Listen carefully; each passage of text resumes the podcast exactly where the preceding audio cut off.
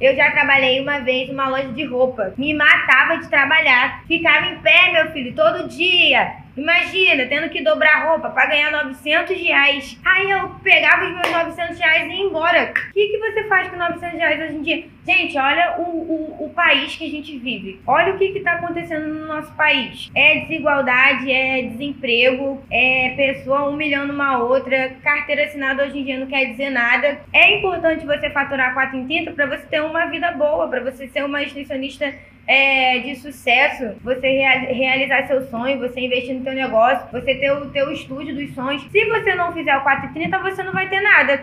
Não vai ter, você não vai alugar, comprar um estúdio, uma casa, viajar se você não faturar 4 dias em 30 dias.